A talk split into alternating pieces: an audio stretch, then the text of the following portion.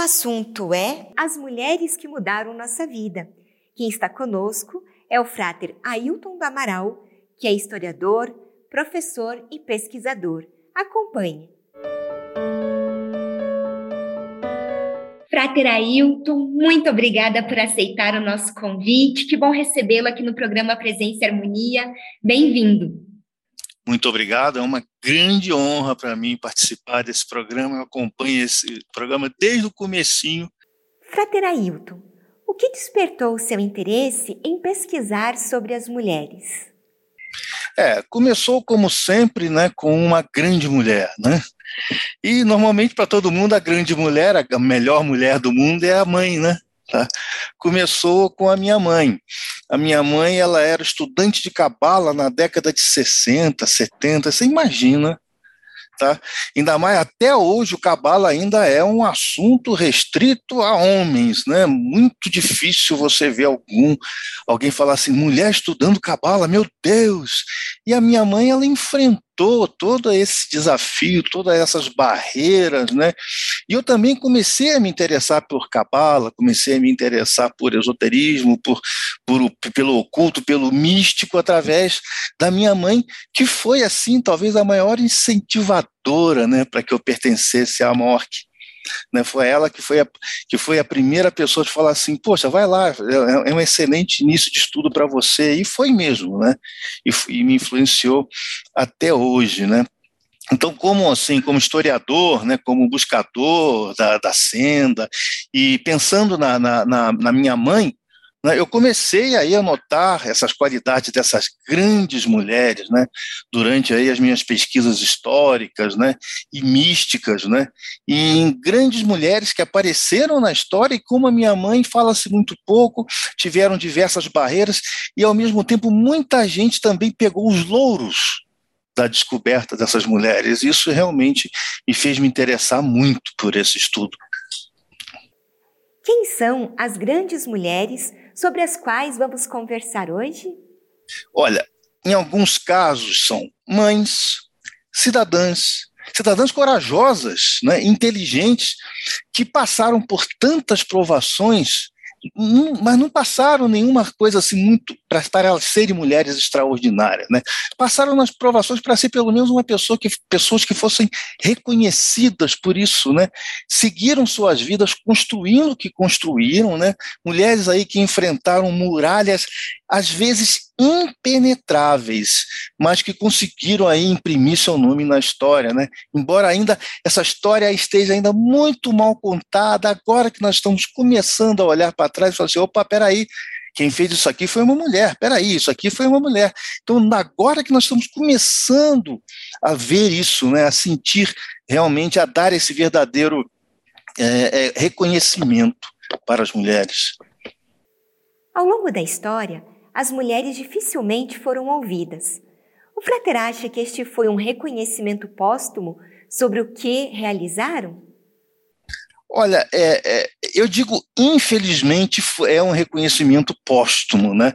Porque deveria ser um reconhecimento mais, digamos assim, mais na hora, né? Podia ser reconhecida na hora, né? Então realmente é, é o reconhecimento póstumo para mim é uma coisa que soa como infelizmente, né?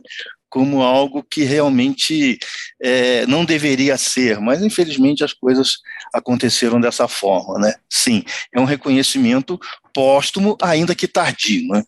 Podemos então começar pelo Egito Antigo? Qual a importância da rainha faraó Hatshepsut, de Nefertiti e Cleópatra? É, Hatshepsut é o melhor exemplo. Hatshepsut é o melhor exemplo, porque ela foi um faraó do Egito. E é importante saber que na língua antiga do Antigo Egito não existia o feminino de faraó. Existiam outras palavras, a consorte, a companheira, talvez rainha, mas nunca o feminino de faraó, que hoje o português ainda coloca como farani, né? Mas antigamente não existia esse, esse, esse, esse, essa palavra.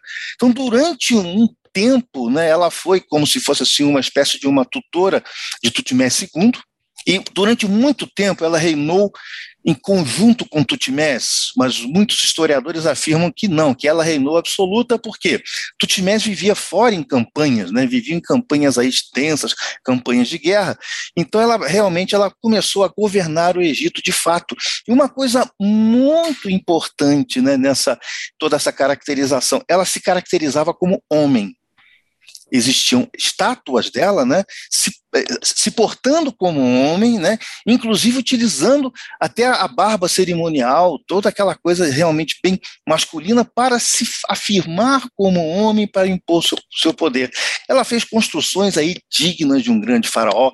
A gente tem aí como exemplo o templo de Luxor, né? Tá? E infelizmente o seu nome aí foi retirado da história pelos seus sucessores infelizmente. Mas eu diria assim que se, se o Egito teve um faraó feminino, a gente poderia dizer que foi Hatshepsut. Nefertiti, ela é muito conhecida como aquela mulher bonita, aquela estátua que hoje está lá no Museu de Berlim, né? Mulher bonita, mas o que, que ela, o que, que Nefertiti fez? A gente tem que entender que o período de, de Akhenaton, né? Tá? Do, do, do, esposo dela foi um período bastante complicado, Akhenaton querendo trazer o o, o, culto ao Deus único, e a gente tem aquele clero antigo querendo destruí-lo de qualquer jeito. Né? E, a, e a, a própria personalidade do Akhenaton não era uma personalidade de luta, ele era um cara bem tranquilão, bem.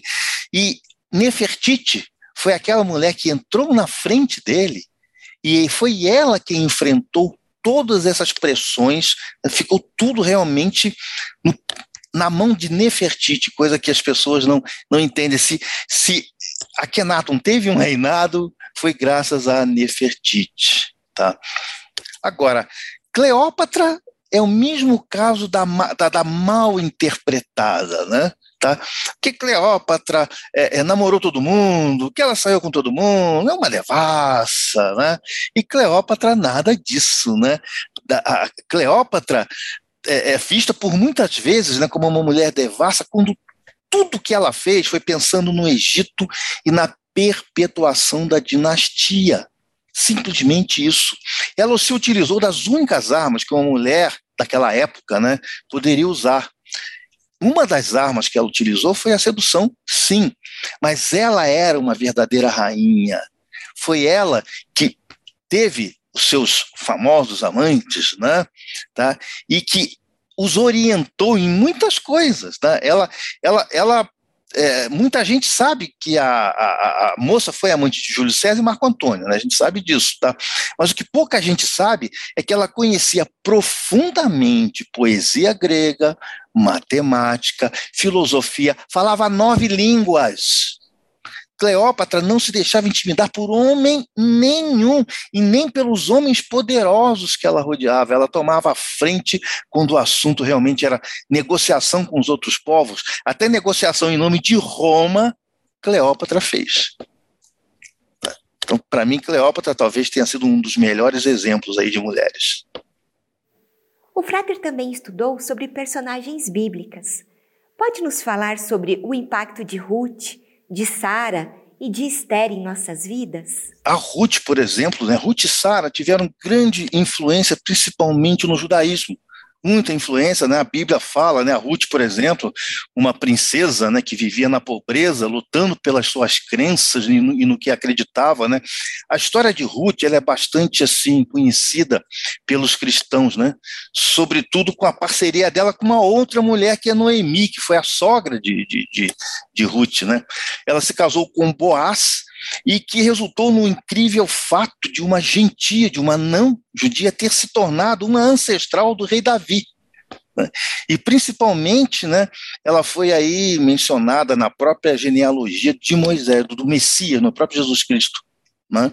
E Sara, né, uma mulher, veja bem, gente, uma mulher disposta a dar ao seu marido para uma outra mulher para gerar um filho. Né? Que mulher faria isso hoje? Não é isso? Abrir mão do seu direito de esposa para dar uma continuidade para o marido e não para ela. Quer dizer, existe mais coragem, existe mais é, desprendimento do que isso. Falando ainda sobre as mulheres associadas à religiosidade, qual o legado da Madre Teresa de Calcutá? É outro legado, né? A Madre Teresa de Calcutá, a gente poderia dizer que o legado de Madre Teresa é, a gente pode ligar com a religiosidade, né? Mas ela era uma pessoa que se dedicou a cuidar dos pobres, a cuidar dos desvalidos, abriu mão de tudo, né? Ela se chamava uh, chamava Agnes Goncha Boyakshu, né? Ela era, ela nasceu na Macedônia, ela nem é indiana, ela era, né? De uma família albanesa. Ela foi para a Índia em 1931, fez um noviciado, né? No colégio das irmãs de Calcutá, e ela resolveu a partir desse momento mudar a história da vida. Qual é o homem? Qual é o homem que abre mão de tudo na vida, de tudo para se dedicar. A gente pode contar um ou outro, pode até contar na história, mas a Madre Teresa foram, ela é um exemplo de diversas mulheres que fizeram esse tipo de, de não só a própria Madre Teresa, mas diversas mulheres abriram mão de tudo, tá? E, e, e criou uma ordem que os, os, únicos bens de cada irmã era simplesmente a roupa, que não tivessem absolutamente nada. Então, ela criou essa ordem, né? E ela é, fez uma, uma atividade que, que até hoje ela é reconhecida, né? Qualquer pessoa que se fala assim, ah, você quer ser a Madre Teresa de Calcutá? Quando se fala em termos de bondade, ela é um grande exemplo, né? Então aquela coisa do desprendimento. Existiram homens que fizeram esse tal desprendimento? Sim, mas essa característica de desprendimento, ela é extremamente feminina. Tá? As mulheres têm mais facilidade de se desprender disso do que o homem. Então, a Madre Teresa para mim foi um exemplo não só da Madre Teresa, mas das mulheres como um todo. E sobre as mulheres místicas, aquelas que dedicaram a vida ao misticismo e esoterismo, quem foram elas? Nossa, aí tem um monte, né? É, a gente pode falar primeiro de HPB, né, de Helena Blavatsky, né? Ela se dedicou ao estudo, nos deixou um legado extremamente importante para nós buscadores, né? E, e, seus ensinamentos foram tão assim é, é, grandes que foram utilizados para o bem e foram utilizados também para o mal, né? foram muito mal interpretados ou olhados de uma forma bastante torta pelo nazismo. Né? Então, é, é, Helena Blavatsky, para mim, um baita de um exemplo, um baita de um exemplo de dedicação, de estudo, e várias vezes Helena foi injustiçada, né? chamada de charlatã, é, um problema sério, né? Se fosse homem não teria tanto problema, mas mulher né? E tem até um texto que eu li de um detrator de, de, de Blavatsky que falou assim, e além de tudo é mulher. Quer dizer, tá?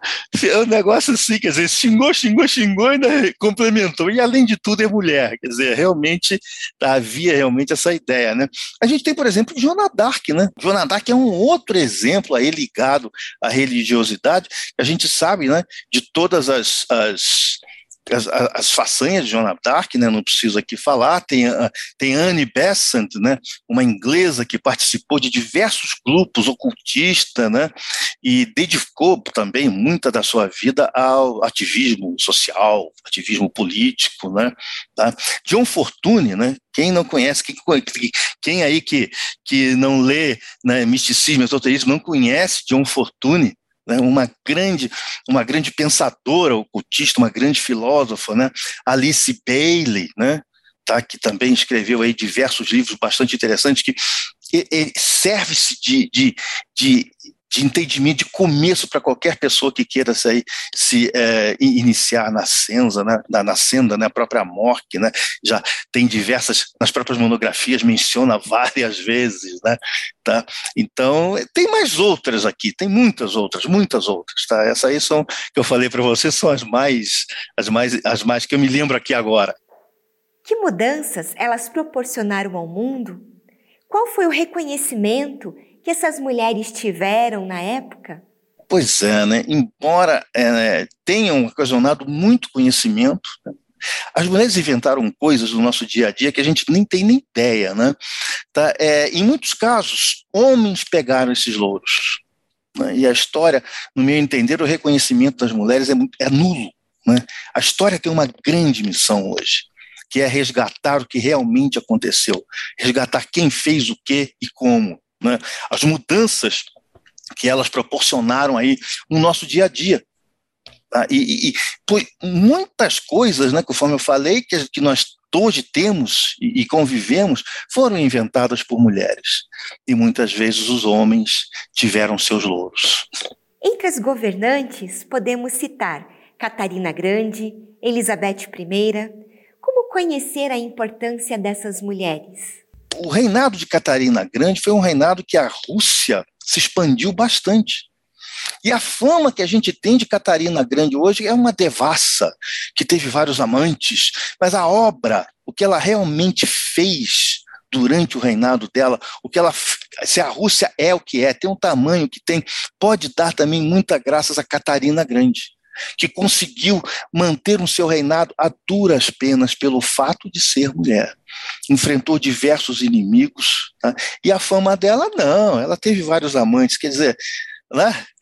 É, essas coisas é que realmente a gente fica meio complicado. E Elizabeth foi outra também, né? Elizabeth talvez só eu, eu só consigo fazer um par com Elizabeth I com a Elizabeth II, porque a Elizabeth I, a Inglaterra se tornou a grande potência que é hoje né? no, no, durante o seu reinado. Ela enfrentou Filipe II, da Espanha, que era um machista, daqueles machistas católicos fervorosos que queriam eliminar a Inglaterra, não por causa da Inglaterra, porque a Inglaterra até ali não representava uma ameaça para a Espanha, mas por causa da Elizabeth ser mulher. Diversas propostas de casamento, e ela falou assim: meu Deus, eu não quero casar, dá licença, eu não quero casar com ninguém, eu não quero ficar subordinada a um homem ela a vida inteira ela conseguiu, inclusive não deixou herdeiros, né? Ela foi ter o herdeiro através da, da, da, da, da filho da, da, Maria, né? Da Escócia, da Mary da Escócia, né? Que inclusive é, é, ela foi a última da dinastia Tudor, tá? mas ela foi até o final dizendo não, é isso que eu quero e é isso que eu vou fazer. E a Inglaterra é o que é também, graças a, a essa Elizabeth I. Muitas mulheres também foram determinantes para a educação, pois ao longo da história esse foi um direito conquistado através do trabalho e da determinação de muitas mulheres que lutavam para que todos progredissem em conjunto. Esse paradigma, a gente pode dizer que ele foi transformador para a sociedade? Ah, foi bastante, né? A gente pode aí mencionar, por exemplo, Maria Montessori? Quem não conhece Maria Montessori, que trabalha com a educação, né, o método Montessori, que é utilizado na maioria das escolas hoje. Né? Tem, por exemplo, a Anne Sullivan, ela foi uma, uma educadora que viveu aí de 1866 até 36. Né? Ela perdeu a visão quando criança e começou a dar aula né, para crianças cegas e foi a primeira pessoa cega e surda a se tornar bacharel em história.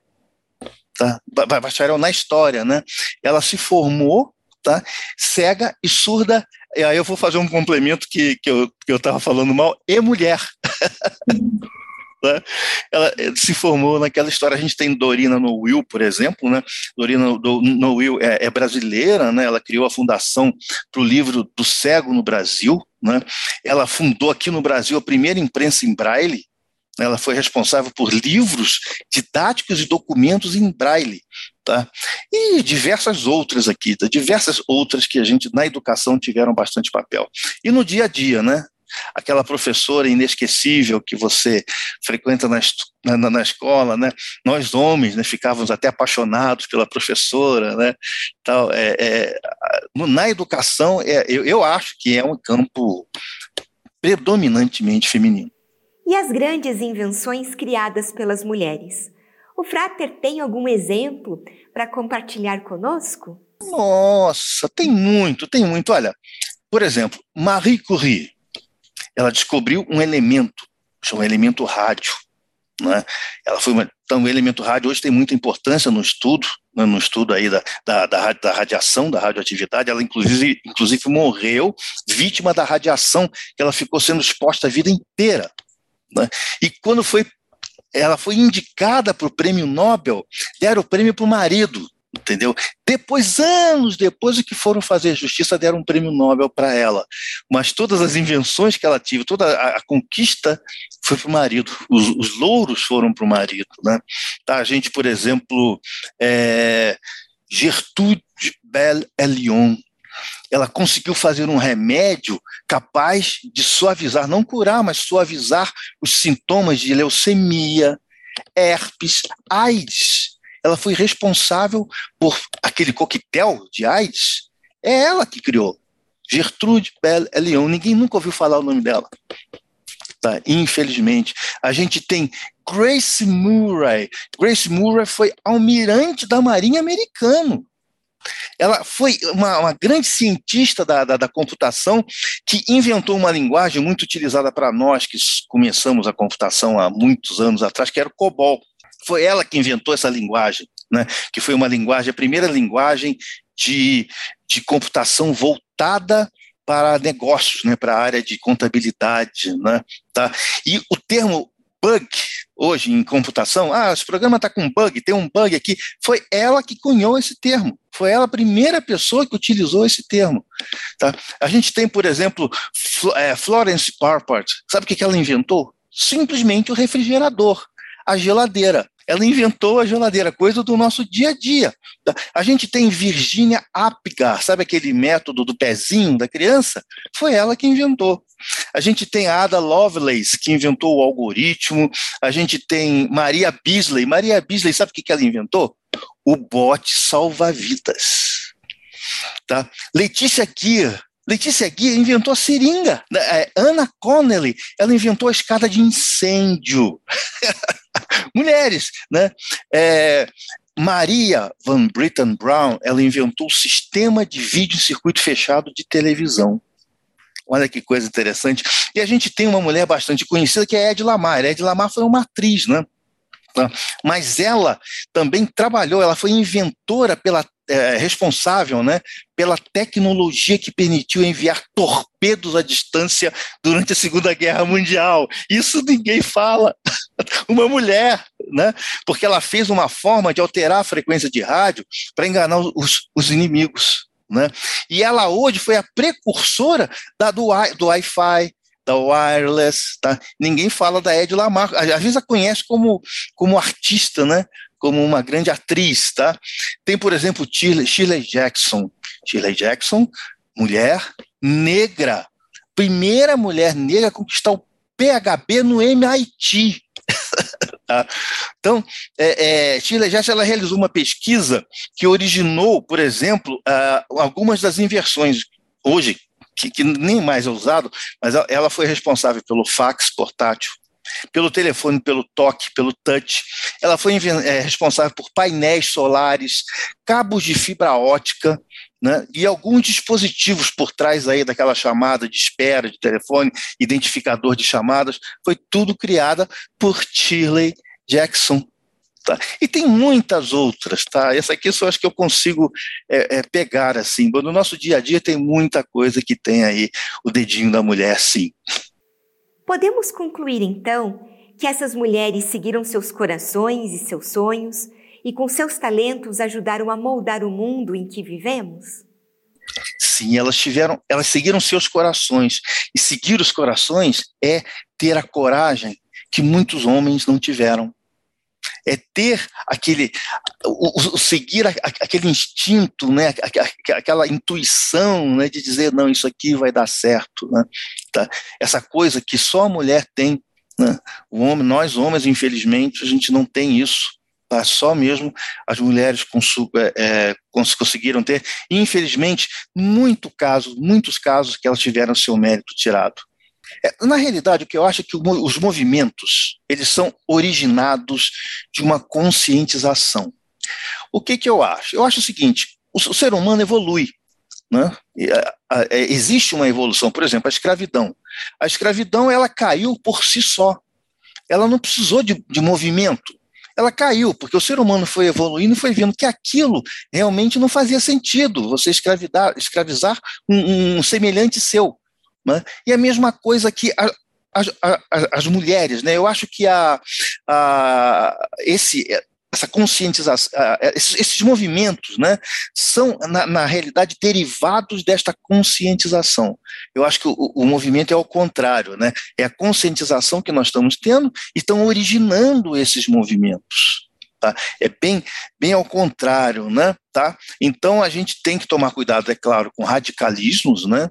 Tá, radicalismos, com coisas realmente indo né, do, do, preto do branco, né, não tem tom de cinza, mas eu acho que daqui para frente, eu acho que já está já, já está acontecendo essa melhora. Né? Você vai nas empresas, as próprias propagandas de televisão né, que você vê, né, já está havendo uma, uma conscientização, uma mudança. Né?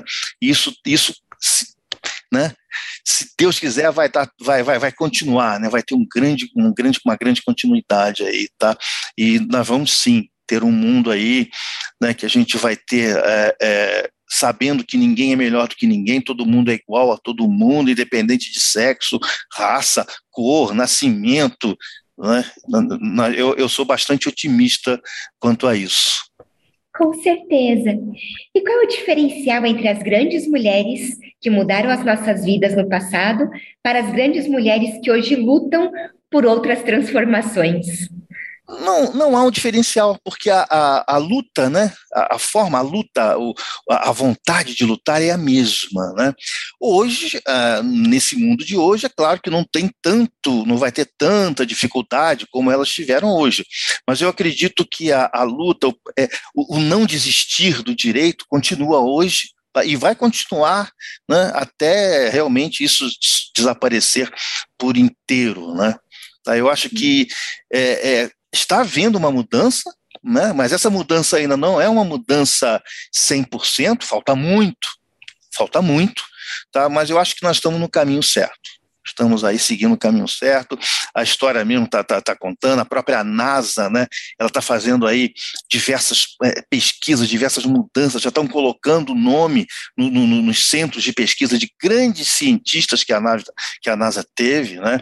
Colocando nome, por exemplo, em sondas espaciais, já das grandes mulheres, das grandes cientistas. Isso já está ocorrendo, esse movimento está ocorrendo. Isso é muito bom e nos dá assim uma experiência muito grande, né? Frater Ailton, agradeço muito a sua participação conosco hoje. Obrigado por ter atendido ao nosso convite. Muito, muito honrado com isso. Tá? Estou muito feliz em participar desse programa, né? Que realmente, é, é, conforme eu falei, né? Eu vejo esse programa já desde o iníciozinho, sempre admirei e até hoje, né? No, no, quando eu tenho oportunidade de falar, eu sempre indico, né? Eu sempre indico a ordem como, como a, a, a, o, o, o, início, o meio e o fim de qualquer um que, que queira seguir a senda.